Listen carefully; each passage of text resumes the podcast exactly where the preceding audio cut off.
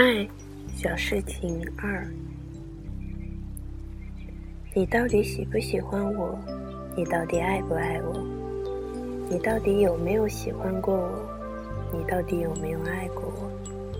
在这个地球上，每天都有无数人在问这些问题，都有无数人需要回答这些问题，都有无数个这样的问题在人群中里被问来答去。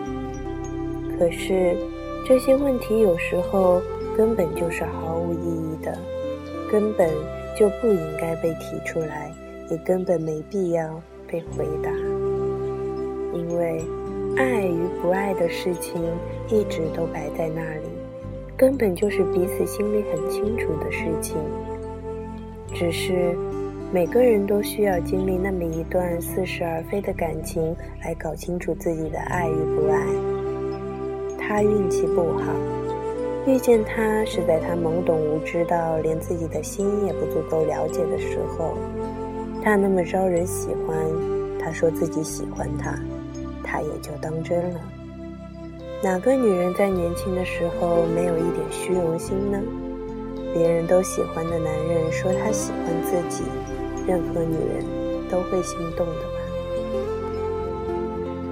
他知道他谈过很多很多的女朋友，也知道自己可能也不过只是很短暂的某一个。但当他真的投入之后，他还是变得日日惶恐不安。可是旁人都看得出来，他待他似乎是有几分真心的，是与对待昔日的女朋友们完全不一样的。他知道他爱喝咖啡，就买了一台咖啡机回来。亲自为他煮咖啡，他知道他爱吃柚子，下班再晚都要给他带回一袋柚子。他知道他喜欢三毛的书，几乎为他买下了市面上所有版本的三毛作品。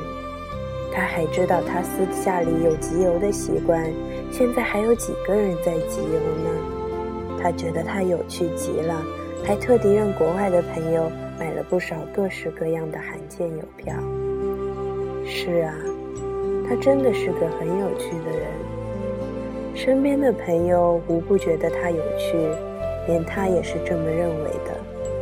可是除了有趣，他还有什么是值得他喜欢的呢？他短发，皮肤黑黑的，从不喝酒，还五音不全。他不是喜欢长发、白皙、酒量好、唱歌动听的女人吗？但其实连他自己也不知道自己喜欢什么样的女人。他不是没有想过这些问题，可是他不敢想得太深入。能在一起，他就好满足了。他写书、画画、当平面模特，也不是个自大无礼的人。在任何人看来，他几乎都是无可挑剔的。既然如此，哪怕他只是觉得自己有趣，那又怎样呢？起码，他待他跟对待以前的女朋友们大不一样，好像是真的有感情的。有时候，他甚至会希望自己能够把自己在他心中的有趣一直保持下去，那样的话，应该也会在一起很长久的吧。所以。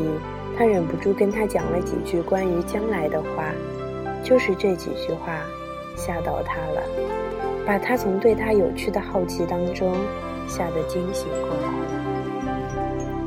他是个被女人们宠坏了的男人，宠得连爱的感知、动心的能力都消退了，连他自己也知道自己是个没有长性的男人。每个女人都喜欢他。喜欢的他已经不知道什么叫做动心了，仿佛说喜欢一个人是再轻易不过的事情，至少在一起更不是什么大不了的事情。可是这并不意味着他要跟谁一生一世，包括他。其实他真的不知道，他真的很不错。他甚至自己都会常常提醒自己要努力，要变得有责任心，想要回到最初知道什么是动心的年纪。可是这是需要时间的，可能很快就好了。但他出现的还是略微有点早。分开的时候，他甚至都无法让自己恨他，他什么都没有错。要是真有什么错的话，那也只是他出现的太早。他觉得，同居的时候是他跟他一起租的房子，但分手的时候，他连让他搬走都不忍心。离开的时候，他送了他好久，最后他终于忍不住把他赶走。那天是田馥甄发表新专辑的日子，他常去的那家二十四小时咖啡店正播着田馥甄的《还是要幸福》。把他赶走之后，他一个人在咖啡馆里待了一整夜，听歌听到哭。是啊。这首歌分明就是写给他的。最坏的事情，也不过就是一个对自己无微不至的人，并不是爱自己；最远的距离，也不过就是一个跟自己朝夕相处的人，从没想过一生一世不弃不离；最差的心情，也不过就是一个和自己再没有可能的人，却要永久的住在心里。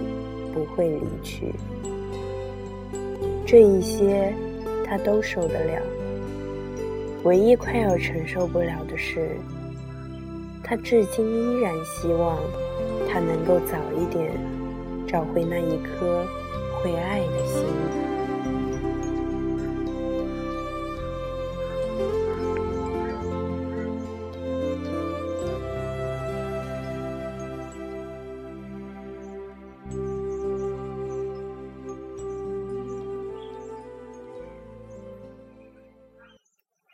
本期节目播放完毕，支持本电台，请在荔枝 FM 订阅收听。